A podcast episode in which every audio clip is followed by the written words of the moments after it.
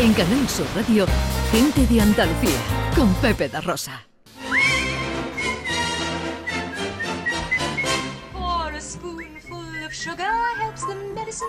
Dice Julio Vera con una foto de unos pestiños. Dice, pestiño es un calificativo demasiado dulce y generoso sobre blonde. Oye, eh, otra cosa, que mm, em, tenemos que mandar un saludo a Escocia. El otro día eh, estaba en un restaurante y me llegó una chica y me dijo, estoy recién llegada de Escocia. Y la persona que me ha, de donde he estado viviendo, me dice, le pregunté, le preguntó la chica que me lo estaba contando a mí. Dice, ¿qué es lo que más te gusta de Andalucía? Dice, el programa de Pepe da Rosa. ¡Hola, viva Escocia! Qué nos- maravilla, qué nos maravilla. escuchan desde Escocia. Qué barbaridad. La Y tierra que- de Sean Connery. Que no es un español que vive allí, que es un escocés, ¿eh? Vale, vale, Pero un escocés enamorado de Andalucía a través de. Canal Sur. ¡Qué maravilla, qué maravilla! Maravilla. Bueno, ¿qué tenemos por ahí?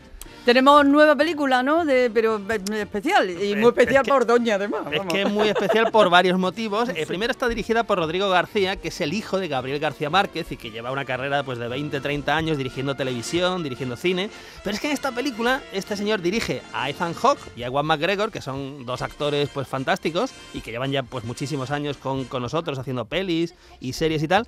Y está nuestra Maribel Verdú. Tú, Maribel que- Verdú. Mi Maribel Verdú, que, que es una maravilla esto, que esté en una película de Rodrigo García y además es una película que se llama, por cierto, Raymond y Rey, eh, que se estrena en Apple, es una producción de Apple Studios, con lo cual supongo que en algún momento llegará a la plataforma de, Apple. No sé aquí en España si será Apple o será alguna otra, pero bueno, que es una película que tiene muy buena pinta, tiene buenas críticas, es una dramedy de estas pelis que tú vas a ver y, y, pues normalmente sales mejor de lo que entras, entonces yo creo que eh, Raymond y Rey tenemos que estar muy atentos para ver cuándo se estrena.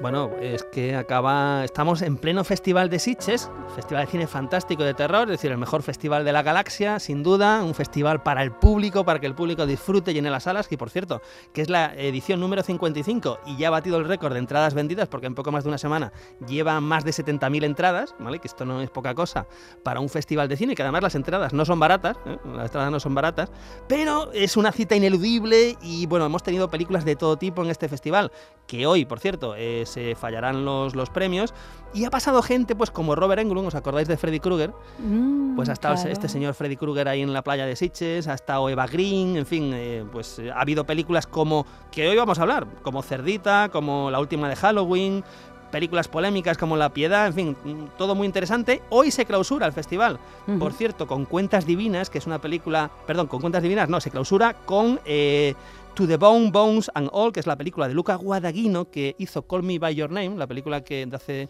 dos, tres años, que tuvo mucho éxito. Entonces, esta película clausura lo, que es el, lo que es el Festival de Sitges.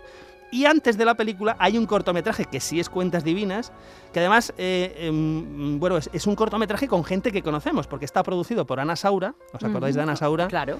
Está dirigido por Eulalia Ramón Ah, y está escrito por María Zaragoza, la escritora María Zaragoza, que está afincada en Sevilla desde hace muchos, muchos años, y protagonizado por, entre otros, Fele Martínez, que recordamos, por supuesto, de las películas de, de Amenábar, ¿no? Entonces, bueno, yo creo que es uno de esos festivales, una, cita- una de esas citas ineludibles, que hoy llega a su fin, y desde que llega a su fin Sitges, ya estamos pensando en la próxima edición. bueno, que sí ha llegado a su fin y antes lo anticipaba es la gran Ángela. Tengo que decir que ese día, 96 ese, ese día Sandra me dice, uy, Ángela Lansbury, 96 años, va a morir ya. a la hora veo Variety, digo, coño, Sandra, Sandra. Sandra, te has cargado a Ángela Lansbury. Has hecho, con la Sandra? reina Isabel II, que se murió con 96 años, entonces me parecía... bueno, pues Bueno, Ángela Lansbury, No fue la británica. hora, fue el día siguiente. británica, actriz británica, pues que lleva toda la vida con nosotros, ¿verdad? Que se popularizó por Se ha escrito un crimen, ¿no? Que estamos escuchando la sintonía, la famosa Jessica Fletcher, que durante más de 10 años estuvo capítulo semana tras semana resolviendo crímenes, que esto daba que pensar, porque uno decía, joder, esta señora, la Jessica Fletcher, sitio al que va, sitio al que palma a alguien. Y asesinado. y lleva así 12 años, o sea que mejor no ir a los mismos sitios de Jessica Fletcher, ¿no? No, no coincidir. no coincidir con ella. Pero aparte de eso, que le dio la popularidad, ¿verdad? Como, como estrella de la televisión, pues tiene una carrera larguísima, estuvo nominada eh, al Oscar, en fin, una carrera espectacular. It's a guess, it's a guess. Año never 44, Luz que agoniza, nominada al Oscar. Año 45, por el retrato de Dorian Gray, nominada al Oscar. El mensajero del miedo, año 62, nominada al Oscar. Y finalmente, claro, en 2013 le dieron la estotilla, estatuilla del Oscar honorífica. Esto se da siempre cuando, cuando hay alguien muy bueno al que no se lo dan y, y le nominan varias veces, pues se lo dan por fin. Ah, ya se lo dieron en 2013. Y por supuesto, más recientemente, hombre, yo me acuerdo del regreso de Mary Poppins hace cuatro años que salía en la película, en Anastasia de Disney y por supuesto en la versión animada de La Bella y la Bestia que estamos escuchando aquí, Angela Lansbury cantando. ¿Está e- ella cantando? Al principio la estamos escuchando cantando porque Qué ella bueno. hacía uno de los personajes, ¿verdad? Y esta secuencia es maravillosa, ¿no? Es una, una auténtica delicia.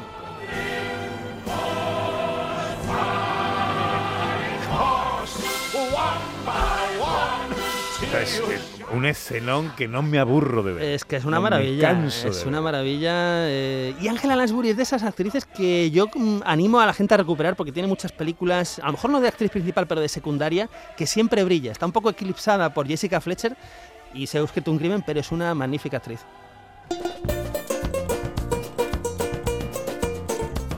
Por cierto, la persona que me dijo lo del escocés es mi hermana. Ah, Ah, bien, bien. Que mm, no recordaba quién me lo había dicho. Claro, Hombre, es lógico porque so- dice, solo fui es tu yo, hermana. hermanito, fui yo. Es que, la- es que mi Pepe, de verdad. esto es lo que hay, esto, esto es lo que hay. ¿eh? Un besito, María José da Rosa, por la paciencia de tantos años. Esto no tiene arreglo, esto no lo vamos a arreglar ahora. En fin, bueno, estrenos de cartelera, director. Bueno, pues vamos por una película que tuvo el primer pase precisamente en el Festival de Sitges hace, hace un par de días o tres.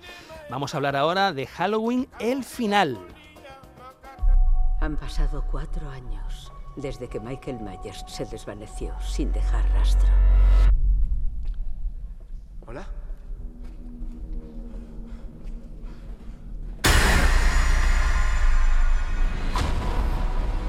Sin un tráiler no hay un porrazo de esto, no es un tráiler no es es un tráiler ni nada, claro. Esto, además, este tráiler en, en los podcasts se puede recuperar a partir de la medianoche que impactan todavía más, ¿no?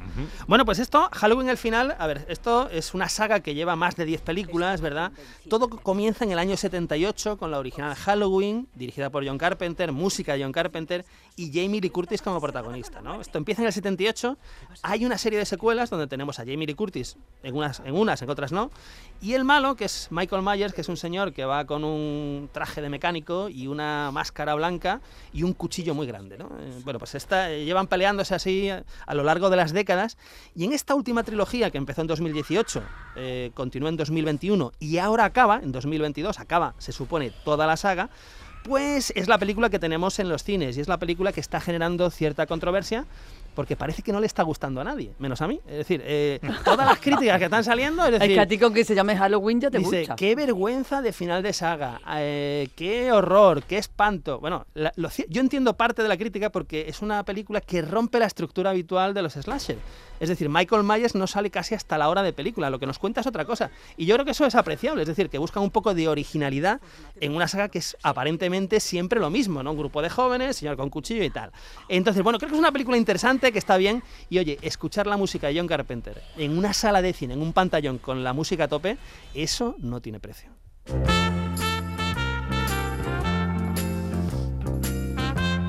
Otro thriller que nos llega de nuestro país. Ojo, y estuvo en Sitges también. La película se llama Cerdita y ahora hablaremos de ella, pero es una película eh, que va a ser un éxito, que ya lo está siendo y que ha sido premiada en los mejores festivales. Se llama Cerdita. No te estamos acusando de nada, bonita. Solo queremos saber qué pasó en la piscina. Cerdita. Oink, oink, oink. Cerdi, sonríe. ¿Y viste algo? ¿Oíste algo raro? Esta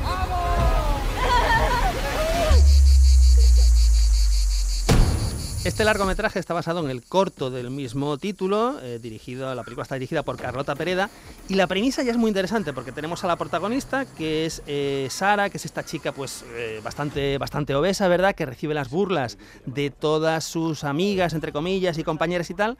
¿Qué pasa? Que viene un desconocido en una camioneta, pensemos en un psicópata y tal, y la secuestra. Ahora, ¿qué hace esta chica? Que se han quitado de en medio a alguien a todas las amigas que le hacían bullying, que la molestaban y que le hacían todo. ¿Lo denuncia o trata de vivir más cómoda? ¿no? Creo que es una premisa muy, muy interesante y decía que es una película que ha sido premiada, ojo, con el Méliès d'Or, que es el, el premio a la mejor eh, película europea fantástica del año. Esto lo ha recibido Cerdita en el Festival de Sitges, donde estuvo en la sección oficial, pero también ha estado en otros festivales internacionales de fantástico y terror y siempre con mucho éxito, ¿no? Entonces, yo creo que es una película imprescindible. Entre los secundarios, ojo, tenemos a Chema del Barco, Carmen Machi o Pilar Castro, ¿no? Entonces, Cerdita es la cita ineludible del fantástico este otoño. Carmen Machi no se hace película en España que no esté, ¿no? pues sí, Casi, sí, bueno, ¿no? es que aquí es, es más secundaria, ¿verdad? Pero, y además un proyecto muy diferente a lo que habitualmente la podemos ver, que es más humor, ¿no? Eh, más humor más blanco y tal. Aquí hay algo de humor, pero es un humor más negro, ¿no? Que no, tiene, no tiene nada que ver. Bueno, otro drama, eh, eh, o sea, un drama, pero otra película española. Otra película española, pero... y no está Carmen Machi. Y no está Carmen Machi. y para compensar que llevamos una de terror y una de... dos de terror, drama, ¿no? Más bien, más bien terror y, y tal, pues vámonos con un drama, drama puro, porque Jaime Rosales, que es el director, es lo que suele hacer y, y normalmente son películas que suelen tener éxito en festivales y esta se llama Girasoles Silvestres. Yo también estoy mejor sola, ¿eh? Paso de los tíos. ¿Qué te ríes? Sí, sí, ya sé que está mejor, pero no me lo creo. Eres carne de cañón, cariño. En cuanto pasa una mosca. Alex, ¿Cuánto tiempo? ¿cuánto tiempo a tener dos hijos? Tía, me escribe mucho tu hermano, ¿eh? Tía, tú ni le contestes, sé que se canse. ¿Qué pasa? Bueno, pues tenemos a Julia, que es una madre joven de 22 años con dos niños y ¿qué hace esta señora? Pues eh, tiene una relación con un hombre, con una persona conflictiva, ¿no? Esto no va a ayudar a, a esa vida con los dos niños pequeños eh, y tal. Tenemos a, está protagonizada por Ana Castillo, que hace, que hace un papelón, y entre los secundarios encontramos a gente como Orial Pla o Manolo Solo. Es una película además que estuvo en la sección oficial del Festival de San Sebastián. Venga, y terminamos con otra española. Hoy Otra. hay casi pleno español. Otra española y otra española además que ha estado también en Sitges en la sección oficial a concurso. Es una película que se llama Asombrosa Elisa. Repite conmigo. No soy un superhéroe.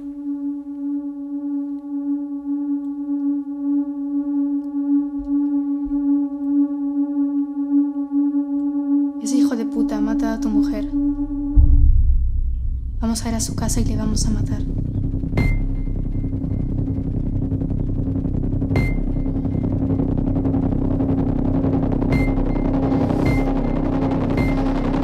La, premisa es muy interesante porque eh, nos habla de una niña de 12 años que tras la muerte accidental de su madre intenta convencer al padre de que ella posee superpoderes, además son los superpoderes de su heroína de cómic favorita, y que con ellos puede vengarse del que provocó el accidente en el que murió su madre. ¿no? O sea, es una premisa que se mueve a medio camino entre el drama y el, y el fantástico.